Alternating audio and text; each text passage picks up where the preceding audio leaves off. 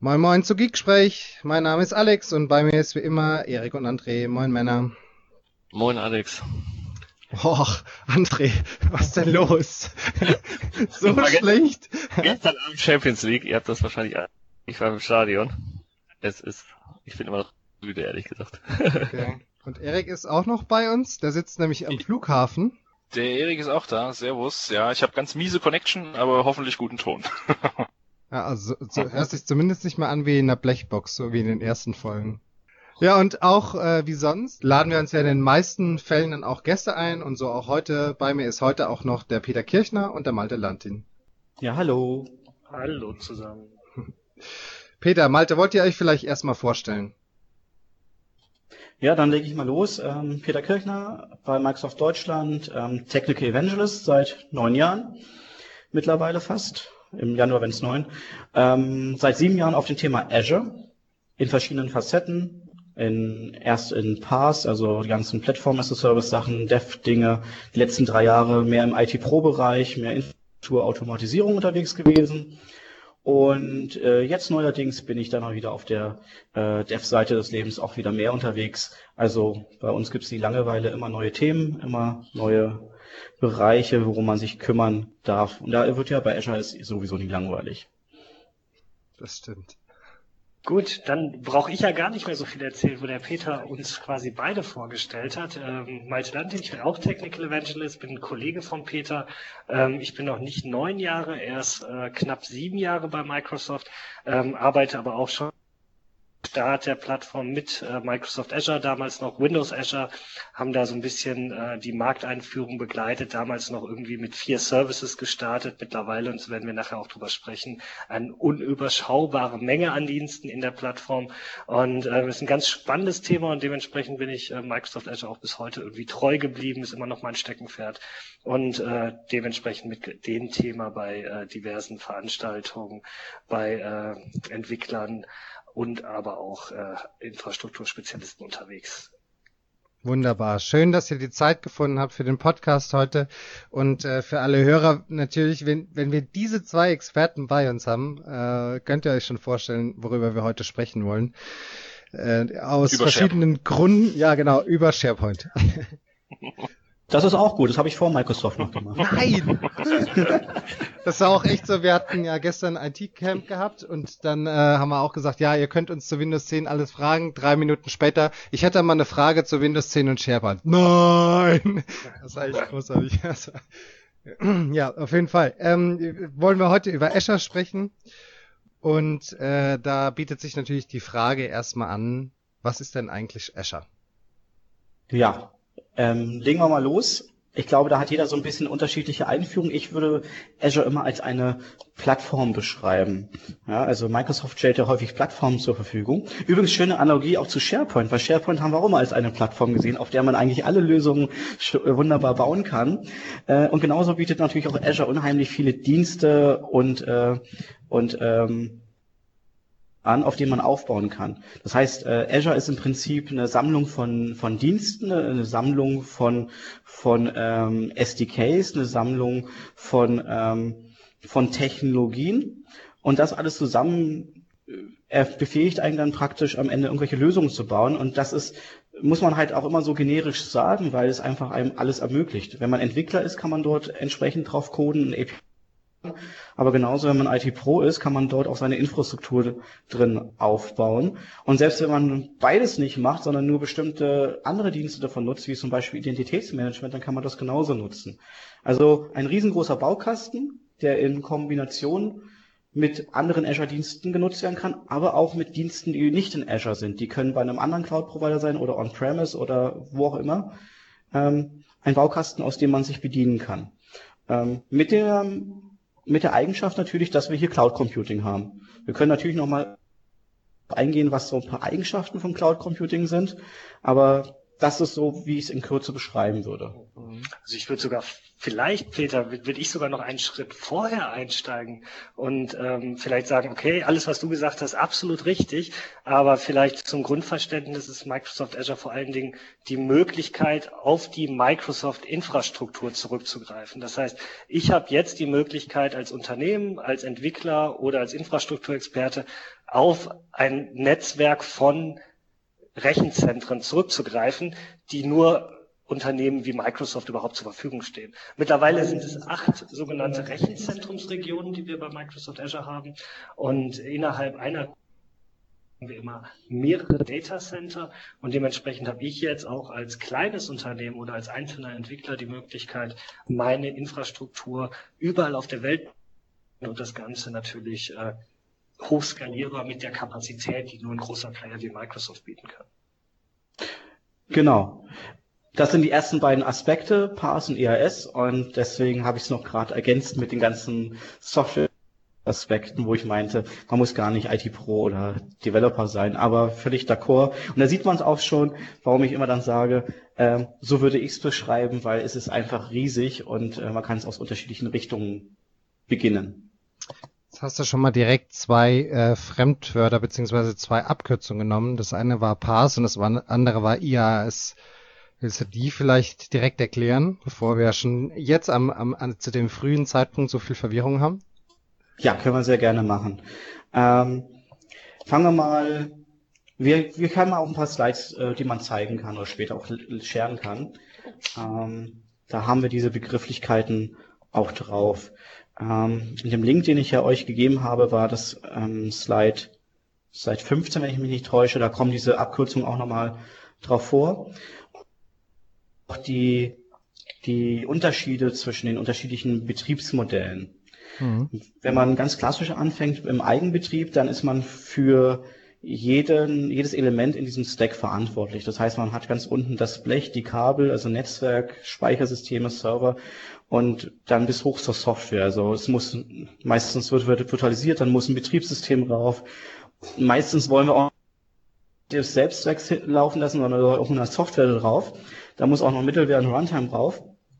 Und das müssen wir alle selber äh, in Eigenverantwortung pflegen, installieren, konfigurieren.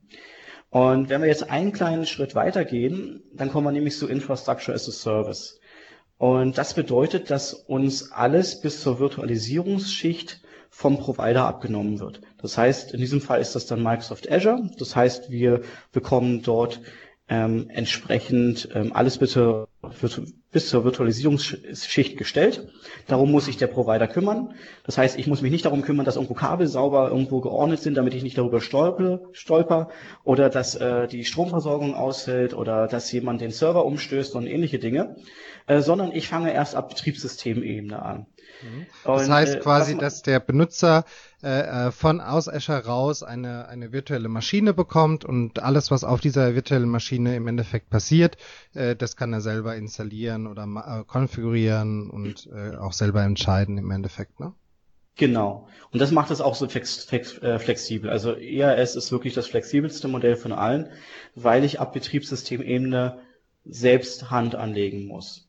Und das ist auch der Grund, warum ich bei diesem Slide immer gerne über Verantwortlichkeiten spreche.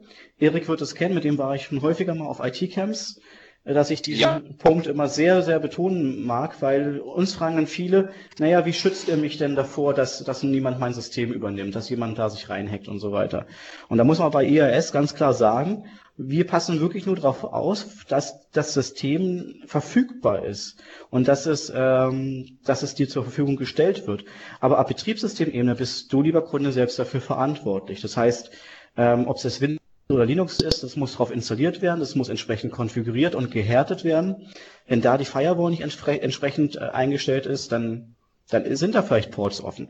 Genauso, wenn es dann auf die Software-Seite geht, die man noch darauf installiert, die muss genauso gepflegt werden, die muss auch gewartet werden, konfiguriert werden. Ähm, Anwendungen, äh, die Daten und Prozesse sowieso, das heißt, ähm, wie funktioniert die Anmeldung von Nutzern und ähnlichen Dingen. Das heißt, alles, was man hier so sieht, was dann, ich glaube, es soll so ein bisschen grün sein, ähm, dafür bin ich dann als Nutzer verantwortlich, habe aber, wie gesagt, die Flexibilität. Das heißt, ich kann halt auch Software darauf installieren, die halt nicht für Cloud Computing angepasst wurde insbesondere jetzt hier halt für Microsoft Azure. Und einen Schritt weiter dann kommen wir dann äh, mehr in die Richtung der Entwickler. Das ist dann Platform as a Service. Das heißt, hier haben wir dann sehr spezielle Dienste, ähm, weil mir vom Provider ein, ein Dienst zur Verfügung gestellt wird, der etwas sehr Spezielles kann. Nehmen wir mal als Beispiel ähm, Speichersysteme. Ja, da kann ich meine Daten drin speichern, aber ich kümmere mich nicht darum, das Betriebssystem zu pflegen, äh, das dafür verantwortlich ist, dass ich APIs habe für die Datenspeicherung.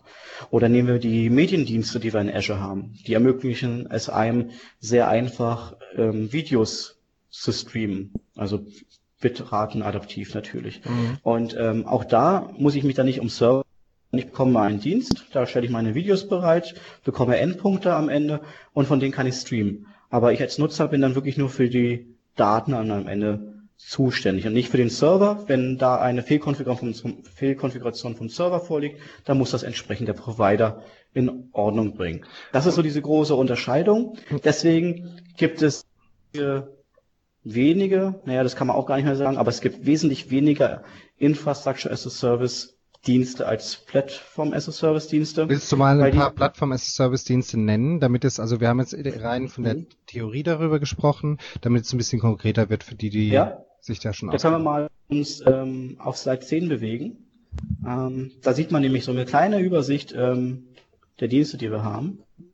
Für all die, die es nur hören und nicht äh, im Auto oder sowas unterwegs sind, was wir da sehen, ist im Endeffekt wieder dieses große, große Portfolio, was Azure da mit sich bringt, mit den einzelnen Services. Das kennt mit Sicherheit jeder, unterteilt in die einzelnen Bereiche, äh, Service Compute, Integration und so weiter. Genau. Und ähm, ich fange mal gerne unten an, das sind halt die Infrastrukturdienste. Mhm. Ähm, und da haben wir sehr physische Dienste, sowas wie virtuelle Maschinen, wir haben die Speicherdienste, wir haben virtuelle Netzwerke und ähm, man kann im Prinzip damit sich alles auch selbst bauen, was darüber liegt. Und darüber liegen die Plattformdienste, um ein paar Beispiele zu nennen, die hier drinnen stehen, ist sowas wie Web-Apps. Web-Apps ist ja im Prinzip jetzt auch nichts anderes, als dass dort ein IIS läuft und ähm, dass ich die Möglichkeit habe, jetzt äh, dort meine Webseite, ob es jetzt PHP, Java oder irgendwas anderes ist, ist jetzt an, der Stelle egal, aber dass ich das dort äh, benutzen kann. Mhm. Oder nehmen wir mal, was haben wir hier noch? Äh, Dienste, Media Service habe ich gerade an, angesprochen. Das ist halt auch immer ein schönes Beispiel dafür, weil sowas muss auch ähm, hochskalierbar bereitgestellt werden. Das ist auch gar nicht so einfach. Und ähm, Datenbanken,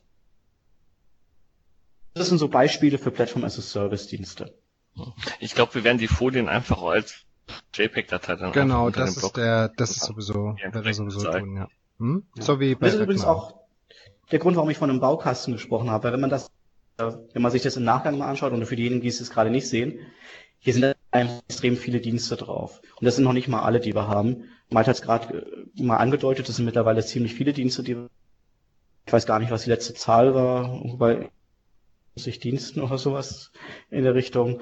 Ähm, das ist ein Baukasten, aus dem man sich bedienen muss und was auch manchmal, und das ist ja vielleicht auch heute der Grund für diesen Podcast, dass es nicht immer ganz so einfach ist, auszuwählen, was nehme ich denn eigentlich jetzt für meine Lösung, um mir was zusammenzubauen. Ich glaube, es ist auch ganz wichtig zu verstehen, dass ähm, in Microsoft Azure die unterschiedlichen Dienste auch aufbauen. Das heißt, wenn wir fangen irgendwo bei den wo wir wirklich selber virtuelle Maschinen bereitstellen können, wo wir Storage-Accounts haben, in denen wir Daten ablegen können. Und auf Basis dieser Dienste können wir natürlich selber High-Level-Dienste bauen. Das heißt, wir können irgendwie auf einer virtuellen Maschine, können wir eine, eine, Datenbank installieren, wir können uns ein Cluster von Datenbanken anlegen und dann selber natürlich dann diese Datenbanken bereitstellen. Aber genauso macht Microsoft das halt auch schon für mich und stellt halt die Plattform as a Service Dienste bereit, wie zum Beispiel diesen SQL Database Service, den der Peter gerade erwähnt hatte, der natürlich unter der Haube einem Cluster von Ihnen auf Windows Server Basis basiert und natürlich auch auf der etablierten SQL Server Technologie. Aber davon bekomme ich letzten Endes als Nutzer dieses Services gar nicht mehr mit, sondern ich bekomme halt einen Datenbank-Endpunkt mit einem bestimmten Service-Level, was die Performance der Datenbank betrifft und kann jetzt anfangen, Daten in diese Datenbank zu schreiben. Und für das Management, äh, um das Management dieser, des Betriebssystems und des Datenbankservers brauche ich mich letzten Endes als Nutzer nicht kümmern. Das übernimmt der Dienstleister für mich. Und so können wir uns das natürlich bei allen anderen Diensten auch vorstellen ähm, Web-Apps, die uns die Möglichkeit geben, unsere Webanwendungen auf einer fertigen Runtime zu hosten und ergänzend zu dem, was Peter gerade gesagt hat, mit Windows Server und Internet Information Services gibt es jetzt auch eine ganz neue Version, die basiert auf Linux und äh, bietet uns die Möglichkeit, dort auch sogar Container auszuführen. Das heißt, wenn wir hier in der Docker-Welt unterwegs sind, können wir diese auch auf einer fertig konfigurierten Umgebung ausführen. Und das Ganze basiert unter der Haube natürlich auch auf Storage-Accounts und virtuellen Maschinen. In den Storage-Accounts liegen die virtuellen Festplatten unserer virtuellen Maschinen. Aber damit brauchen wir uns, wenn wir die High-Level-Dienste nutzen, gar nicht mehr auseinandersetzen. Das heißt, wir können uns tatsächlich auf dem Abstraktionslevel, was wir brauchen in unserer Anwendung, den Dienst herauspicken, der unseren Anforderungen gerecht wird, auf diesem ähm, Kontinuum zwischen extrem hoher Anpassbarkeit und Konfigurierbarkeit hoher Eigenverantwortung, wie der Peter gerade schon beschrieben hat, bis zu wirklich diesen Diensten Microsoft eigentlich den Großteil der Arbeit übernimmt. Ich finde, ein ganz schönes Beispiel ist hier, zum ist hier Azure Active Directory. Das heißt, ich bekomme hier ein Active Directory aus der Cloud als Service. Ich brauche jetzt hier keinen Server aufsetzen und eine AD installieren, sondern ich bekomme eine gemanagte Benutzerverwaltung direkt aus der Cloud und kann diese in meine eigene Anwendung oder meine eigene Infrastruktur integrieren. Und ähm, das ist tatsächlich der große Vorteil einer Cloud-Plattform wie Microsoft Azure, dass sie mich nicht einschränkt. Sie gibt, sie gibt mir nicht vor, du musst jetzt Infrastruktur Infrastruktur as a Service benutzen, du musst jetzt Plattform as a Service nutzen, sondern du bist halt völlig frei in dem, was du ähm, letzten Endes in deinem Unternehmen auch einsetzen willst. Eine beliebte Frage an der Stelle ist ja natürlich, wenn ich über Plattformdienste spreche, dann hast du ja gerade gesagt, ne, Microsoft übernimmt dort auch ähm, die, die, die, die, diese Absicherung etc. pp. Ähm, wie häufig, wie, wie aktuell sind solche Systeme dann? Inwiefern habe ich dort einen Einfluss drauf, ähm, dass mein SQL-Server am aktuellsten ist oder eben nicht am aktuellsten ist, das vielleicht nochmal ganz wichtig zu erklären? Es ist tatsächlich ähm, unterschiedlich von Dienst zu Dienst. Ähm, wir sind bei vielen der Cloud-Diensten im Continuous Delivery Modell. Das heißt, da kommen quasi im wöchentlichen Rhythmus kommen neue Features hinzu. Ähm, bei den Datenbanken, du hast es gerade angesprochen, SQL Database Service, bieten wir ähm, unterschiedliche Generationen an. Das heißt, in grob im Jahresabstand wird das Ganze aktualisiert. Immer wenn es irgendwie eine neue SQL-Server-Generation gibt, wird auch unser Service unter der Haube auf die aktuelle Generation gehoben. Und dann gibt es irgendwo einen Zeitpunkt, wo ich dann auch die Möglichkeit habe, auf die neue Generation umzusteigen. Aber zusätzlich zu diesen großen Releases kommen halt ähm, immer wieder neue Features und Funktionalitäten hinzu. Zum Beispiel ähm, ist jetzt maximale Datenbankgröße von 500 Gigabyte auf 1 Terabyte für die SQL Database erhöht worden. Und ich als Nutzer musste eigentlich gar nichts tun, sondern hatte halt ab einem bestimmten Zeitpunkt die Option, einfach eine größere Datenbank zu wählen. Und genauso sieht es bei den anderen Diensten auch aus. Das heißt, wir verbessern die Dienste als Microsoft hier kontinuierlich. Und ich als Benutzer habe gerade bei diesen großen Releases die Möglichkeit auch zu entscheiden, wann ich umsteige. Aber bei vielen kleineren Serviceverbesserungen, die hier keinen Breaking Change mit sich bringen, ähm, wird das automatisch von Microsoft entsprechend aktualisiert. Das heißt also so, um das mal so ein bisschen zusammenzufassen, auf jeden Fall äh, die größten Vorteile davon ist, dass ich mich je nach Lösung, für die ich um oder für die ich mich entscheide, mich um ganz, ganz viele Aufgaben nicht mehr kümmern muss. Das ist eine Geschichte. Und das zweite, was jetzt so ein bisschen rausgekommen ist, ist das Thema Skalierung. Ist das richtig? Also so, dass quasi, wenn ich jetzt eine Datenbank habe und die braucht einfach mehr Power, dann kann ich äh, sagen, ich buche mir da jetzt mehr Power dazu. Ja, das ist, das ist genauso möglich. Ich meine, Skalierung und Verfügbarkeit, das kann man auch alles als Feature, Features sehen und auch als Verbesserung in der Hinsicht. Ich meine, das bedeutet, wenn wir hier, das mache ich eine SQL-Datenbank, bleiben wir mal bei dem Beispiel, ähm, da kümmert sich natürlich dann der Provider, sprich jetzt Microsoft Azure darum, dass diese dann eine bestimmte Verfügbarkeit sich bringt.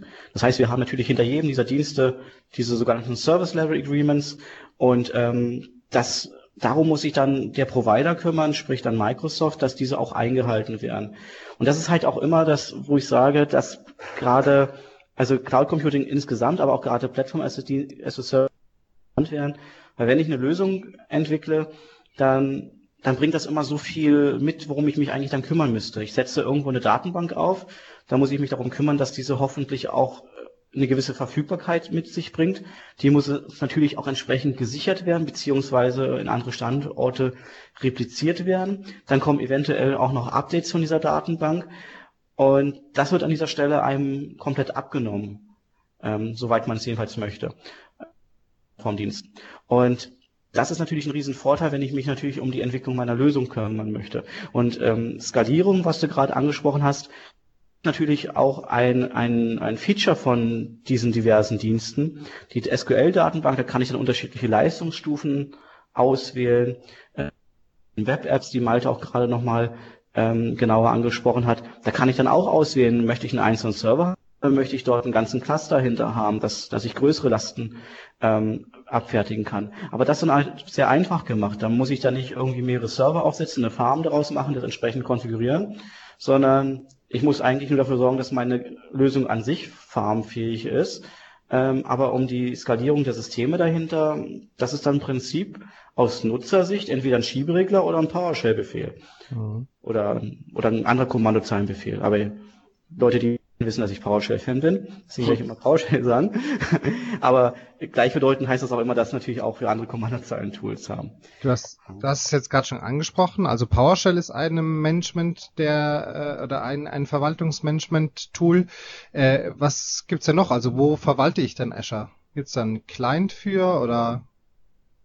Also wenn man eine Client betrachten will, dann gibt's gibt's im Prinzip einen Client. Das ist Portal als, als Webseite. Das würde ich immer dann empfehlen, wenn man Dinge zum ersten Mal macht, wenn man die Technologien kennenlernt oder nicht ganz so häufig macht.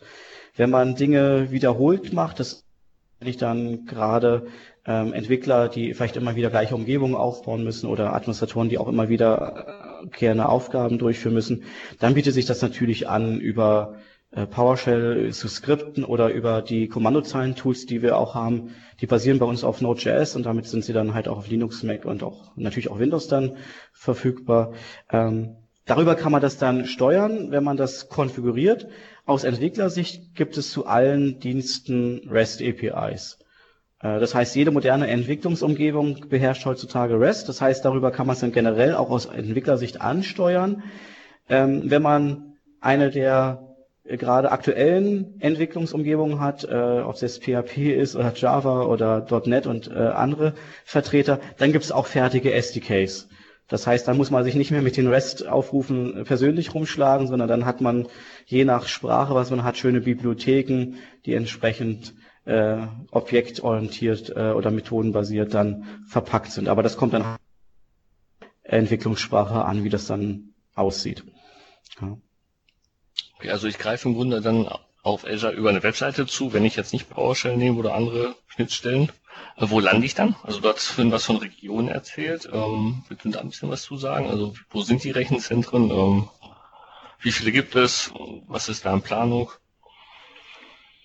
Ähm, ja, ich hatte es ja am Anfang schon erwähnt, wir haben 38 sogenannte Rechenzentrumsregionen. Ähm, das heißt nicht ähm, unbedingt, dass in jeder Region nur ein Rechenzentrum ist. Das heißt, da befinden sich in unmittelbarer Umgebung mehrere Rechenzentren. Und ähm, dort bieten wir zum Beispiel in Europa diverse Rechenzentren. Wir haben zwei in Großbritannien, wir haben eines in, in, Irland, wir haben eines in den Niederlanden und wir haben seit diesem Sommer auch noch äh, zwei Rechenzentrumsregionen äh, in Deutschland. Einmal die Region Frankfurt und einmal die Region Magdeburg, die halt äh, zusätzlich jetzt noch eine Besonderheit mitbringen, ähm, nämlich äh, die äh, Datenhoheit äh, unter deutschem Recht. Wir arbeiten da mit einem deutschen Unternehmen zusammen, mit der T-Systems, die uns da Datentreuhänder unterstützt bei dem Betrieb dieser Rechenzentrumsregion. Und dementsprechend ist hier auch eine gesonderte Anmeldung äh, erforderlich, wenn ich diese deutschen Regionen nutzen möchte, habe aber dann den großen Vorteil, dass die Daten entsprechend der deutschen Rechtsprechung gehalten werden und auch jeder Zugriff auf diese Daten, egal ob im Sofortfall oder ähm, in jedem anderen Fall, die Befürchtung ist ja häufig immer, dass irgendwelche Gerichtsentscheidungen dafür sorgen könnten, dass bestimmte Behörden Zugriff auf die Daten kriegen. All das unterliegt in dem Fall dann immer dem deutschen Recht. Systems kontrolliert hier diesen Datenzugriff aus Deutschland heraus. Das heißt, ich kann halt als Unternehmen oder als, äh, unter, als Entwickler in Deutschland ähm, die Möglichkeit nutzen, die Azure Services aus Deutschland, aus den deutschen Regionen zu nutzen. Ich kann die europäischen Regionen wählen, aber ich habe genauso auch die Möglichkeit, Data Center in Australien, Data Center in Nordamerika, Südamerika, Asien zu verwenden, je nachdem, wo letzten Endes meine Kunden sind. Und das ist ja auch das, was vorhin angesprochen wurde, das Thema Skalierung bedeutet nicht nur, dass ich die Möglichkeit habe, vielleicht erst ähm, bereitzustellen und dann hunderte Server bereitzustellen, sondern ich kann auch weltweit vor allen Dingen skalieren und kann dort meine Dienste bereitstellen, wo meine Kunden sind und kann ähm, da von der großen weltweiten Präsenz von Microsoft profitieren, gerade auch als Unternehmen, was der nur in Deutschland ansässig ist, kann ich genauso wie jetzt ein internationaler Player auch meine Kunden, zum Beispiel in Japan, aus einem japanischen Datacenter bedienen, kann dementsprechend global skalieren, habe da die Möglichkeit, auch meine Daten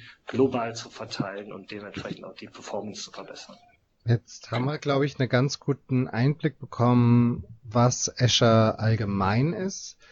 Was jetzt aber passiert ist, ist, dass ihr ganz, ganz viele Services so genannt habt und äh, Dienste und äh, und äh, das kann ich so machen und hier, das ist dann Plattform as a Service und so weiter. Kann man diesen ganz, ganz großen Azure äh, Service war irgendwie unterteilen? Also gibt es sinnvolle äh, Möglichkeiten, das so für die Hörer irgendwie ein bisschen zu veranschaulichen? Ähm, vielleicht sogar auf Basis von Szenarien? Keine Ahnung, vielleicht macht irgendwie so ein Szenario irgendein Mittelstandsunternehmen sind? Ähm, ich kann ja ein bisschen was äh, darüber berichten, was ich so die letzten paar Jahre gemacht habe. Das war halt, wie gesagt, mehr im IT-Pro-Bereich. Vielleicht kann Malte dann gleich nochmal ein bisschen auch aus einer anderen Seite ergänzen. Ähm, da ging es halt viel um Automatisierung von Infrastrukturen. So, was heißt das? Das heißt im Prinzip, eine Firma hatte aus irgendeinem Grund den, das Erfordernis, ähm, Server in der Cloud bereitzustellen. Und das kann auch aus unterschiedlichen Gründen er erfolgen. Ähm, ein Szenario, das ich gerade kürzlich hatte, ähm, äh, das war ein Softwarehersteller, sie wollten ähm, Testumgebungen für den Kunden bereitstellen. Das bedingte allerdings mehrere Server und der alte Prozess sah es vor, dass halt ein Consultant zum Kunden gereist ist, dort dann die Software auf drei, vier Servern installiert hat und Kunde halt eine Testumgebung für einige Zeit. Und die haben das so gelöst, dass sie dann genau diese Umgebung in Azure aufgebaut haben. Das heißt, wir haben dann dort äh, gemeinsam ähm, PowerShell-Skripte hergestellt, die dann ähm, wirklich auch für, also sehr einfach dann am Ende für jemanden, der dann nur die Skripte nur noch starten musste, ähm, automatisch virtuelle Netzwerke erstellte, automatisch öffentliche IP-Adressen ähm, akquirierte, dort äh, virtuelle Maschinen hochgezogen hat, die auch unterschiedliche Vorlagen verwendet haben, zum Teil Windows-Server, zum Teil Windows-Server mit SQL-Server schon drauf. Ähm, und ähm, haben dort dann auch skriptbasiert dann deren Software dann installiert, haben das auch alles natürlich automatisiert dann auch ähm, die, die dann vernetzt und abgesichert. Das heißt, dass auch nur noch die Ports dann freigeschaltet wurden, auch von Azure aus außen brauchte. Intern wurden die Server im Netzwerk so konfiguriert, dass sie, ähm, dass die Software lief. Und was am Ende herauspurzelte für den Kunden, war im Prinzip dann nur noch ähm, ein paar öffentliche IP-Adressen und Ports, die dann für die entsprechende Lösung notwendig waren. Ähm, das war jetzt ein ganz konkretes Szenario, das ist jetzt ein paar Wochen her. Und das hat natürlich jetzt bei dem Kunden, wo wir das gemacht haben, natürlich für extrem Vorteil gesorgt, weil der Consultant muss nicht mehr mehrere Tage, und die sind europaweit tätig, ähm, erstmal hinfliegen und das einrichten, sondern die haben das von, von der Firma aus gemacht und dem Kunden dann, also ihren Endkunden, dann im Prinzip nur noch etwas zur Verfügung gestellt. Und das ist natürlich dann für die wesentlich günstiger gewesen, als rumzureisen und dann alles zu installieren, Fernwartung, ihr kennt das ganze Spiel ja natürlich. Ähm, äh, das war natürlich dann schön einfach. Ähm, darauf aufbauen, das war gar nicht vorgesehen eigentlich, haben sie dann auch noch äh, ein neues Geschäftsmodell dann daraus gefunden, dass Kunden, die gar nicht das mehr lokal haben wollten, haben sie diese Testumgebung dann direkt in eine Produktivumgebung überführt. Mhm. Das heißt, Kunden, die das gar nicht lokal haben wollen, haben das dann weiterhin über deren virtuelle äh, Infrastruktur genutzt. Also das ist jetzt so mal ein ganz konkretes Beispiel. Was kommt, was kommt da an Diensten zum Einsatz? Virtuelle Netzwerke, ähm, Netzwerksicherheitsgruppen, die dafür regeln, welcher Netzwerkverkehr äh, aus dem öffentlichen Internet in die virtuellen Netzwerke erfolgen darf oder auch die Steuern, von welchen Subnetzen innerhalb der virtuellen Netzwerke welcher Netzwerkverkehr fließen darf. Ähm, Speichersysteme haben wir hierbei genutzt, sowohl die klassischen als auch die äh, Premium Storage, die auf SSDs basieren, weil sobald wir SQL-Daten oder Datenbanken allgemein nutzen, dann nimmt man schon sehr gerne sehr performante Speichersysteme. Ähm, und das war so ein, so ein, so ein typisches Szenario gerade. Ja. Ich hoffe, das macht es so ein bisschen konkreter, wie das Ganze aussehen kann. Ja, ja, macht es auf jeden Fall. Das zeigt auf jeden Fall auch, dass das nicht ein reines, ähm, ich pack meine bestehende Maschine in Azure und ersetze dadurch meine bestehende Umgebung, sondern ich erweitere vielleicht auch meine, meine Dienste einfach nach Azure, ne? Aber das hat sich dadurch also ganz nebenbei mitergeben. Ja, das war gar nicht der ursprüngliche Sinn gewesen der ganzen Aktion. Wie würdet ihr denn sagen, ist dieser ganze Azure, ähm, dieser ganze Azure Service in Deutschland angekommen? Also man muss tatsächlich sagen, dass in den letzten Jahren wir natürlich in Deutschland insbesondere Skepsis konfrontiert waren, weil die Deutschen, ähm, ich glaube, das, das kennt ihr auch aus eurem Alltag, ähm, sind häufig bei solchen Themen wie, wie Cloud Computing, ähm, Rechenkapazitäten oder auch Daten auslagern immer grundsätzlich ein bisschen skeptisch. Aber mittlerweile, und das merken wir insbesondere jetzt so 2015, 2016, ist es ist das Thema Cloud Computing in Deutschland wirklich angekommen. Wir ähm, merken es zum einen daran, äh, wie die Nutzung von Microsoft Azure steigt und zum anderen merken wir es daran, wie auch die Community rund um Microsoft Azure wächst. Ähm, jetzt 2016, ich weiß nicht, ob ihr es gesehen habt, ähm, haben sich in Deutschland diverse Meetup-Gruppen gegründet und ich weiß, äh, einige von euch waren ja auch Meetups dabei. Es gibt äh, hier, wo wir jetzt gerade sind, in Köln gibt es ein Meetup, es gibt in Hamburg, es gibt in München, in Berlin. Das heißt, überall in Deutschland sind Gruppen von Nutzern in Thüringen. entstanden. In Thüringen, genau. ähm, das heißt, äh, überall in Deutschland äh, tun sich Nutzer von Microsoft Azure zusammen, äh, die tatsächlich ähm, sich zu den Themen austauschen können. Und das ist für mich eigentlich ein sehr ähm, klares Zeichen, dass das Thema äh, Cloud Computing und auch Microsoft Azure im Speziellen als Cloud-Dienst von Microsoft mittlerweile im Mainstream angekommen ist. Das heißt, mittlerweile ist es nicht mehr so, dass wenn wir Gespräche mit äh, Infrastrukturexperten, mit Softwareherstellern, mit Großunternehmen führen, dass dann so ein bisschen gesagt wird, okay, ich mache Selbstbetrieb oder Cloud. Und wenn ich Cloud mache, dann brauche ich da völlig neues Wissen, sondern es ist mittlerweile so weit, dass die Unternehmen wie selbstverständlich Cloud-Dienste mit dem Selbstbetrieb kombinieren. Und eigentlich bei jeder IT-Entscheidung, die heutzutage getroffen wird, das Thema Cloud Computing auf jeden Fall auf der Agenda ist und man in jedem Fall draufschauen sollte und was auch in jedem, äh, fast jedem Fall gemacht wird, ähm, draufgeschaut wird, ist halt ein Cloud-Dienst vielleicht die richtige Alternative für den Betrieb meiner Anwendung, für meine Infrastruktur. Mittlerweile sind die Cloud-Anbieter äh, wie Microsoft so weit, dass ich eigentlich alles, was ich tun kann, auch in der Public Cloud tun kann, in einem Data Center, in dem Fall von Microsoft, ähm, wenn ich das entsprechend äh, möchte und dort entsprechend auch die Mehrwerte dadurch realisieren kann und will. Weil nicht in jedem Fall ist Cloud Computing die richtige Lösung, aber äh, mittlerweile ist in jedem Gespräch, was wir führen, Cloud auf jeden Fall eine der Alternativen, die auf dem Tisch liegt. Also das merkt man ganz klar, auch wenn es in Deutschland immer ähm, ein bisschen länger dauert, bis solche Dienste vielleicht im Mainstream dann ankommen. Du hast eine super An äh, Überleitung für die nächste Frage gegeben. Wie würdest du denn die Ausprägung sehen von Cloud Computing, also reinem Cloud Computing zu ähm, hybrider, also zu hybriden Lösungen zu komplett on demand? Also wie würdest du denn das so ein, oder ihr beide, wie würdet ihr es einschätzen für den deutschen Markt? Also da der Peter mehr so mit den Infrastrukturexperten äh, Deutschlands äh, arbeitet, würde ich das Wort in dem Fall sogar tatsächlich Peter überlassen, da er da mehr Erfahrung aus Kundenprojekten hat. Ja, dabei ist meine Brille allerdings auch ein bisschen ähm, ein. Äh, ich meine, ich habe die letzten paar Jahre IT-Camps zum Thema Hybrid IT gemacht. Ähm, das, äh, glaube ich, macht mich ein bisschen befangen in der Aussage. Ähm, einen richtigen großen Überblick kann ich nicht liefern. Ähm, was man allerdings sieht, ist, dass immer wieder Dienste lokal äh, verbleiben müssen. Sei es nur, weil es eine einzelne, einzelne Datenbank ist oder weil es ein bestimmter Service ist, der noch lokal ist. Das heißt, äh, Hybridität findet man in unterschiedlichen Ausbauformen ziemlich häufig.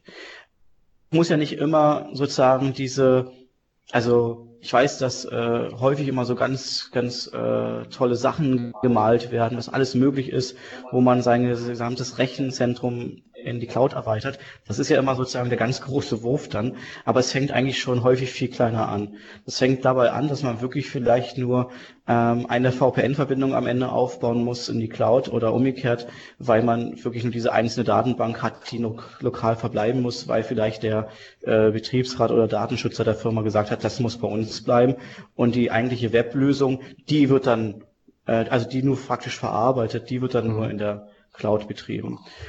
Ähm, außerdem muss es auch nicht, äh, das ist auch noch wichtig, Hybridität ist auch der, die Möglichkeit, damit zu beginnen. Ähm, selbst Microsoft hat nicht alles von heute auf morgen auf einmal in der Cloud gemacht. Selbst wir haben das, haben das schrittweise machen müssen.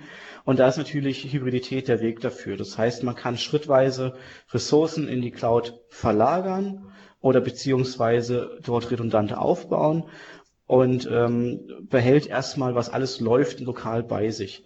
Und über äh, verschiedenste VPN-Technologien oder Netzwerkverbindungen kann man ähm, Netzwerke so aufspannen, dass sie wie ein einzelnes Netzwerk auch fungieren. Das heißt, man kann hier wirklich schrittweise agieren. Deswegen, ich bin gerade nicht in der Lage, so eine Zahl zu nennen, würde aber sagen, alleine schon aus der Praktikabilität heraus ist Hybridität für viele, die bestehende Lösungen haben, der gängigste Weg. Und damit habe ich gerade schon mal eine kleine Einschränkung gemacht oder beziehungsweise die, die, den Nutzerkreis äh, spezifiziert, und zwar die schon Lösungen haben. Für diejenigen, die noch nichts haben, die sozusagen von der grünen Wiese starten, das sind ja meistens dann ähm, im Bereich des Startups diejenigen, die können natürlich direkt komplett in der Cloud starten. Das heißt, sie haben ja dann keine Altlasten ähm, und können dann direkt ja. ähm, alle Services komplett in der Cloud.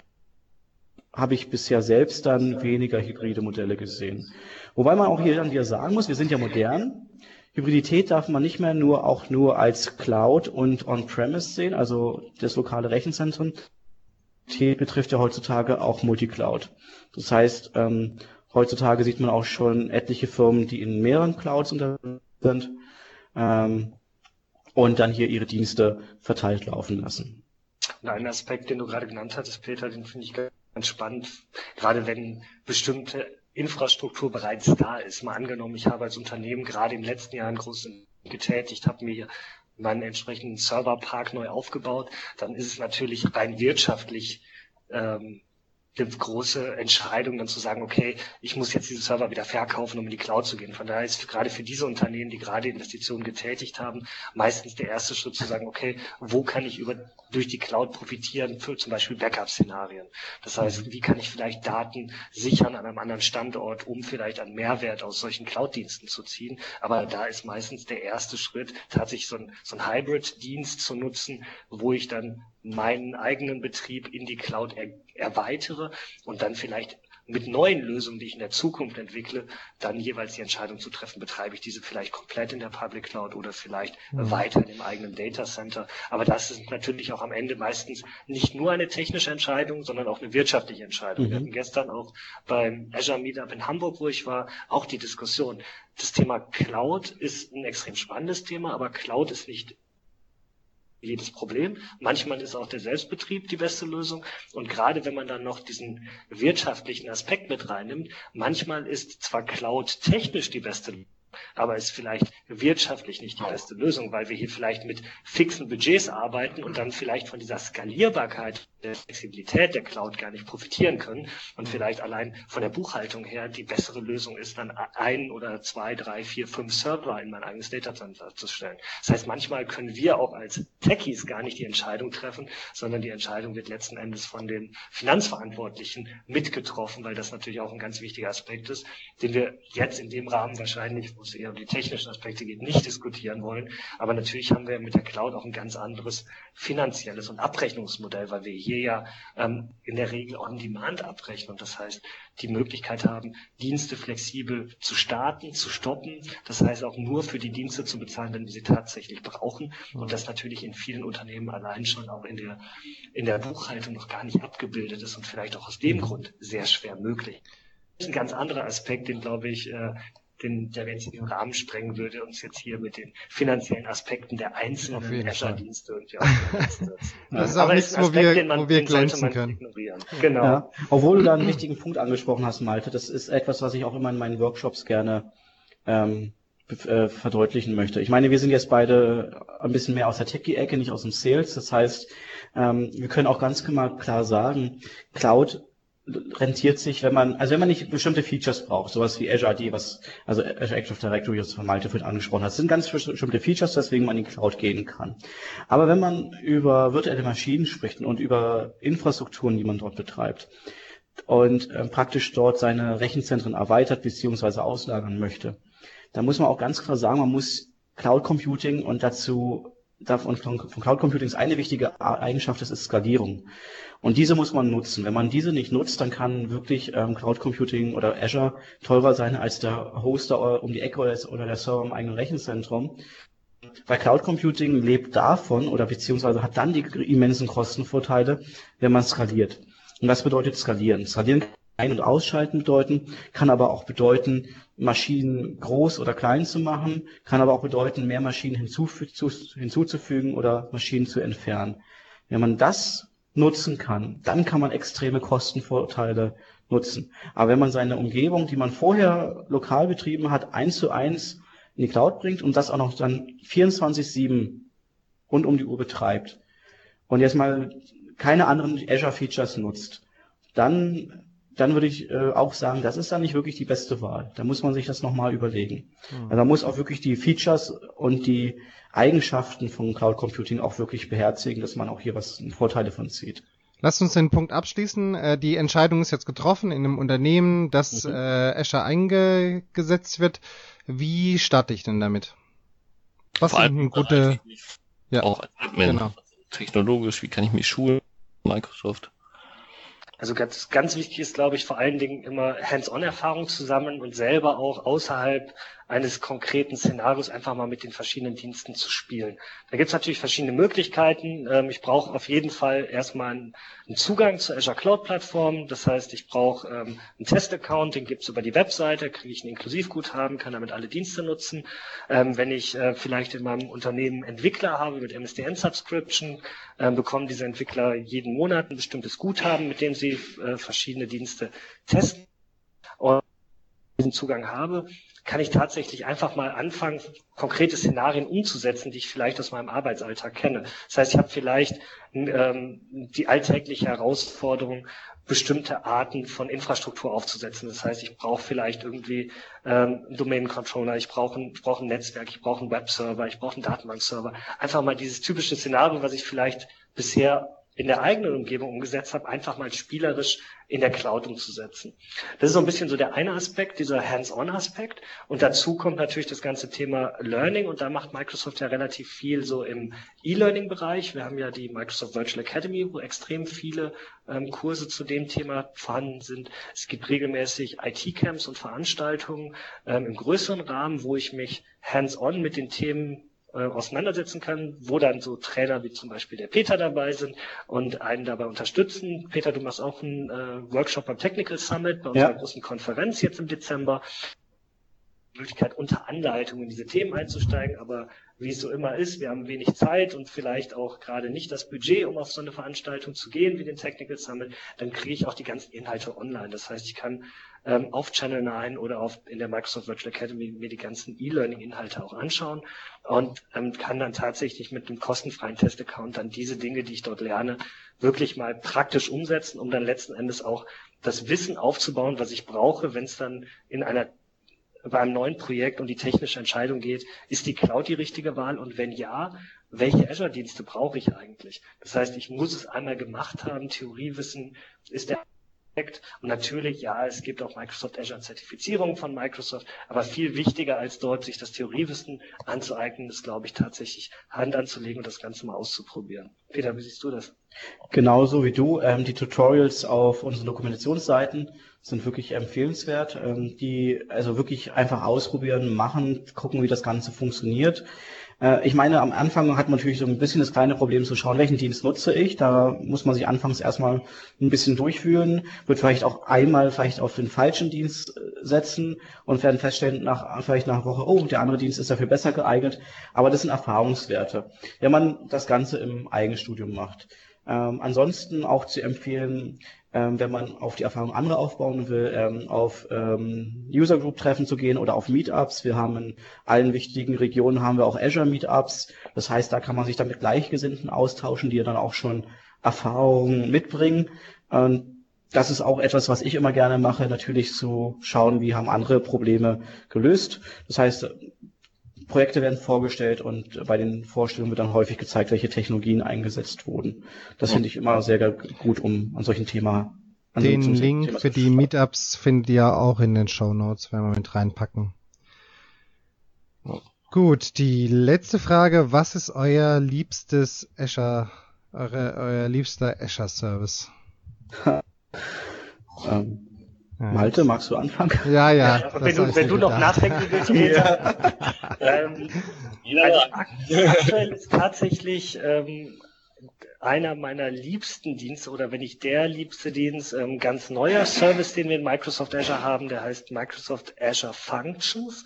Und es ist ein Dienst, der tatsächlich dieses ähm, Cloud-Paradigma perfekt umsetzt, weil ich hier gar nicht mehr irgendwie ins Betriebssystem denke, sondern es ist ein Dienst, der dafür sorgt, dass mein Code, meine Funktionen in meinem Code ausgeführt werden.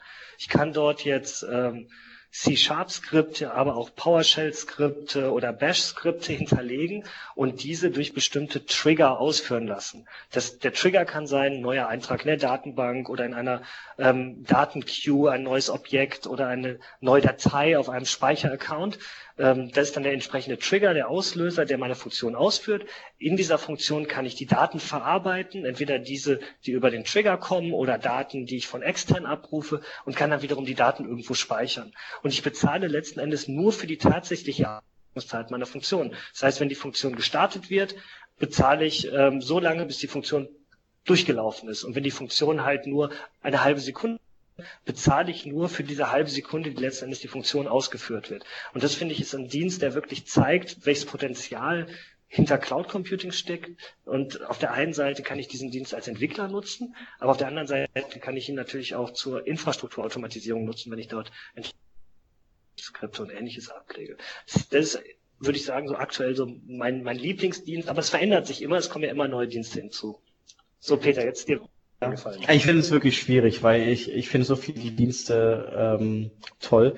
Ähm, Security-Ecke stammt, ähm, finde ich Keyvault toll, wo man halt sicher verwahren kann. Aber was security-mäßig eigentlich noch viel wichtiger ist, eigentlich erstmal der gesamte Authentifizierungsmechanismus. Und da muss ich dann jetzt leider sagen, das ist dann Azure Active Directory, auch wenn ich jetzt viele andere Dienste gerne genannt hätte. Aber Azure Active Directory ermöglicht es wirklich, mir meine Anwendung ähm, eine Barriere vorzustellen, äh, vorzusetzen, die sicher ist. Das heißt, ich habe hier nicht mehr Benutzername und äh, Kennwort, sondern ich habe hier Multifaktor. Ähm, ich habe verschiedenste ähm, Nebenfeatures in Azure Active Directory, neben der reinen Authentifizierung mit drin über Multifaktor. Ich habe zum Beispiel sowas drin wie, wie den Application Proxy. Das ist auch eine Funktion von Azure Active Directory, womit ich praktisch einen Reverse Proxy habe, was ja häufig der Fall ist. Ich habe ein Intranet, aber die sind zu sensibel, dass ich sie wirklich mit dem Port nach außen öffne und da finde ich den Azure, Azure Active Directory Application Proxy total toll. Man installiert sich so eine Art ähm, Agent ins Intranet und dieser Agent verbindet sich dann von innen nach außen zu, zu Azure und ich kann dann über einen Link, den Azure mir bereitstellt, auf Ressourcen in meinem Internet zugreifen. Und das dann mit der starken Authentifizierung, die mir halt Azure Active, Directory anbietet. Konkretes ähm, Beispiel ist da SharePoint, ne? Dass man, also wir sind mhm. mal wieder beim Thema, dass man im Endeffekt einen SharePoint SharePoint-Seite oder SharePoint-Workflow äh, eben nach außen veröffentlicht, ohne ihn in die, sag ich mal, ohne den Server oder den kompletten Service überhaupt in DMZ zu bringen.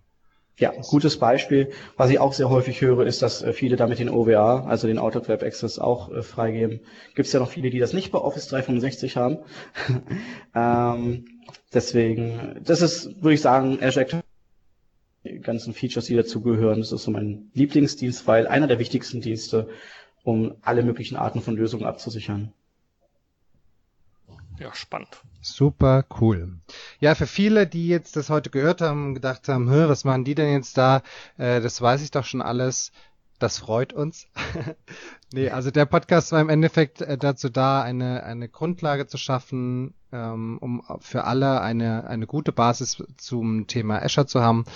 Was wir jetzt in Zukunft machen werden, ist eben bei Azure dann immer ins Detail zu gehen. Wir werden uns verschiedene Dinge raussuchen, wie eben den Application Proxy, wie eben naja, verschiedene Dinge jetzt, äh, wie beispielsweise auch IoT und so weiter und werden dann da sehr stark ins Detail gehen. Das haben wir uns so überlegt. So wollen wir ähm, dem ganzen großen Thema Azure ähm, in Zukunft weiter verfahren. Und deswegen war es eben ganz, ganz wichtig und deswegen auch herzlichen Dank euch beiden, äh, dass wir so eine Grundlagen, so einen Grundlagen-Podcast machen konnten, wo wir, so glaube ich jetzt zumindest, einen sehr guten Überblick gegeben haben, was denn Azure ist und ähm, wie man an dieses ganze Thema Azure überhaupt rangehen kann, wenn man noch überhaupt keine Erfahrung dafür hat. Genau. Und nebenbei hat sich unser Azure-Experte Erik, der hat sich verabschiedet. der sitzt jetzt im Flugzeug und durfte nicht telefonieren anscheinend. Komisch. Ja, komisch. Hat ein Samsung ja. Note 7. Nee, Moment. Aber ja, ihr Erik, beiden. der ist dafür gleich äh, beim Azure Meetup dabei, so wie ich das alles richtig Genau, ja, der war heute also, im, im Norden unterwegs und fliegt jetzt wieder nach Köln und äh, da ist heute Abend ein Azure Meetup, äh, was sich mit Blockchain beschäftigt, soweit ich das weiß. Genau, aber dann sehen wir ihn ja gleich. Ganz spannendes Thema. Sehr gut. Ihr beiden herzlichen Dank für eure Zeit. Äh, wir werden euch, wenn das für euch in Ordnung ist, gerne auch wieder einladen, äh, wenn wir nämlich dann konkreter werden in den einzelnen Bereichen. Und ähm, ja, vielen Dank, dass ihr das geschafft habt. Äh, wie, gesagt, wir, haben da ein paar Links dazu mitgeschrieben, was die Übersicht der Azure Meetups angeht, was die Slides angeht von dir, Peter, und äh, was wir sonst noch so in dem Gespräch da gesammelt haben. Und ähm, für alle Hörer auf jeden Fall, äh, ihr könnt euch unterstützen. Ähm, ihr könnt uns unterstützen, genau, äh, bei, indem ihr da auch bei iTunes und so weiter äh, uns mal bewertet und vor allen Dingen Kommentare, Kommentare, Kommentare. Das äh, wäre uns wirklich sehr wichtig. Und auch vielen Dank an diejenigen, die beispielsweise in den vergangenen Wochen an uns herangetreten sind, auch in den IT-Camps und uns da Feedback dazu gegeben haben, was sie sich an Themen wünschen und äh, wie die Folgen bisher angekommen sind. Vielen Dank. Ja, danke euch für die Einladung. Ja, auch von meiner Seite. Vielen Dank. War gerne dabei und gerne wieder. Super, vielen Dank. Ja, dann bleibt äh, uns nichts mehr, außer uns zu verabschieden. Äh, wir sagen bis zum nächsten Mal. Mach's gut. Bis dann. Tschüss. Tschüss. Ciao. Tschüss.